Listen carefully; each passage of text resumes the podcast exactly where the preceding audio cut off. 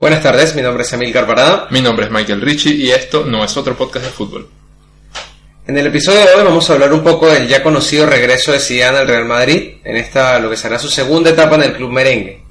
Vamos a plantear un poco las razones por las que creemos que decidió volver, porque no hay unas eh, declaraciones oficiales en las cuales hable de ello, y vamos a ejercer nosotros un poco de directores deportivos del tricampeón de Europa para su próxima temporada. Dado que en esta, bueno, obviamente ya no tenemos títulos por jugarse y hasta el próximo mercado de fichajes sabremos qué se va a plantear para después de la, bueno, después de la gran crisis que tuvo el equipo. Sí, eh, creo que lo primero que tenemos que hacer es analizar un poco la salida en primera instancia de Zidane.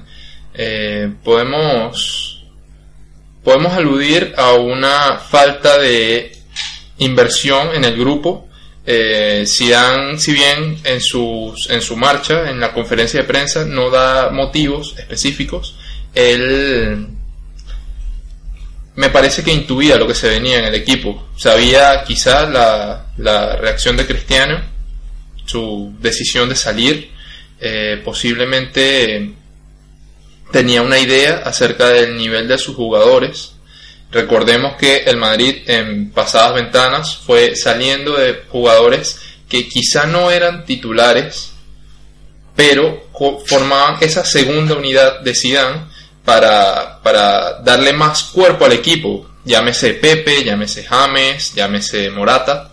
Y no, en esta parte me parece que eh, una de las cosas por las que empieza a suceder esto es justamente por la nueva política de fichajes de Florentino, que deja de hacer fichajes estrella. El último que recordamos es el de James Rodríguez, justamente.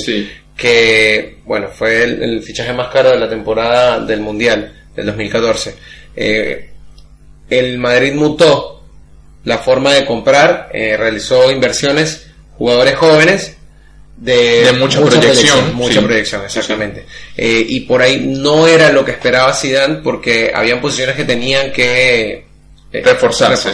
Sí, sin duda. Bueno, me parece personalmente que el mejor de los tres años de Zidane fue el segundo, que es cuando consiguen Liga. El doblete, sí, el doblete. Porque fue justamente el año en el que nadie jugó mal. O sea, todo el equipo se complementó. La segunda línea, la conocida segunda línea, según la prensa española, se encargó de sacar adelante muchos partidos complicados que le dieron descanso a los titulares, que los titulares se encargaron de romperla en, en, en Europa. O sea, básicamente era un bloque bastante consolidado, pero que se rompe justamente por, por algo natural, porque no es fácil tener a, a 20 jugadores que pueden ser titulares en cualquier equipo, de los cuales tienes que mínimo sentar a 9, porque, o sea, justamente la marcha de Pepe, la marcha de James, eh, Danilo, que en su momento también se va por eso, y hoy en Manchester City. Que hace muy buen trabajo ahora en el Manchester City, fueron jugadores que se fueron relegando y dijeron, bueno, basta, o sea, lo hago bien, estoy en el Madrid, todo bien, pero ¿sabes? Tengo, tengo mayores aspiraciones. Claro, quiero, quiero más minutos. Y es así, o sea, el futbolista haber entregado a su, a su profesión no se va a sentar en el banquillo y esperar a que le paguen juegue o no. Se interesa por, por seguir creciendo, por seguir logrando cosas, porque es una, es una vocación que te lleva a eso, básicamente. Incluso algunos de esos jugadores, eh, hoy por hoy, serían muy importantes en este Real Madrid, en esta temporada. Eh, Pepe hoy hace una falta enorme. Eh, los partidos en los que Sergio Ramos ha estado lesionado o sancionado no ha, no ha encontrado ese equilibrio defensivo en Madrid, tanto con Nacho como con Barán. Eh, creemos que un jugador con la experiencia de Pepe, hoy por hoy, le aportaría muchísimo a este Real Madrid. Sí, es cierto, es bastante cierto. La verdad, eh, creo que también por, por lo que transmitía, por la actitud. Era de ese mismo temple de Ramos que era un jugador que iba a cortar, que no le importaba nada, que, iba de frente siempre. Y eso termina influyendo más en un, en un equipo como el Madrid. Era de estos jugadores que yo defino como un jugador que te suba la camiseta.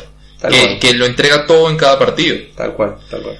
De igual forma, bueno, justamente Zidane me parece que vidente, inteligente como es, porque es un genio, la verdad, del fútbol, o sea, lo demostró muchos años en la cancha, fue ídolo del Madrid en las canchas, y luego ve, ve venir esta situación, como tú mismo comentas, con las declaraciones de Cristiano, apenas termina la, la final de la Champions, él dice, bueno, acá ya ahí tenemos un bloque consolidado, está todo bien, pero hay jugadores que ya no se van a motivar de la misma manera, Eh, el recambio generacional no es fácil con unos tipos que te entregaron todo y te trajeron tres champions a casa.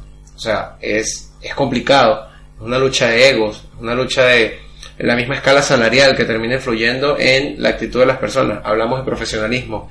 Obviamente, todos aman jugar al fútbol, pero todos saben que también es su trabajo y que su carrera les dura a lo mucho 34 años y de ahí en adelante hasta que se mueran ellos tienen que tener un, respaldo financiero, un patrimonio.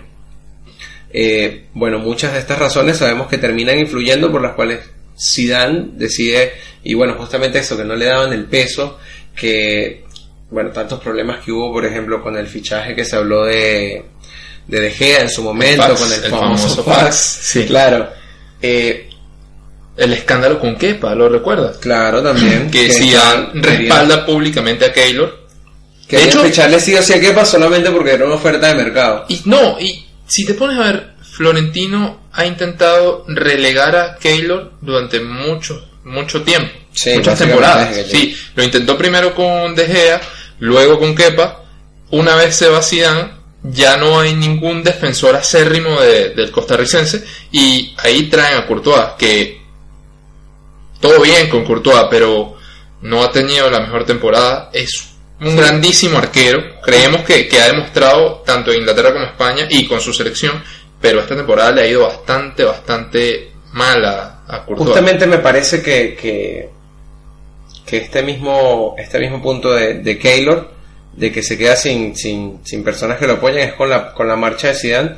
Eh, Courtois no se ficha Courtois se ficha porque no se puede traer a De Gea en una primera instancia. Porque en las ganas que tiene Florentino de españolizar, por decirlo de cierta manera, al Madrid, eh, él quería De Gea, porque sabía que es el portero de la selección. El mejor arquero del mundo, por supuesto. Está entre los mejores, te lo voy a discutir toda la vida, sabes que es determinante, sí, es el mejor, no. Señores, los colores se notan. No, no, nada que ver.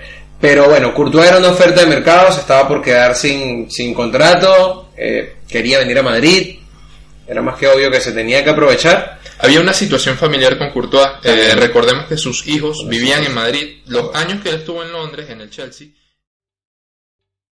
¿Te está gustando este episodio? Hazte fan desde el botón Apoyar del podcast de Nivos.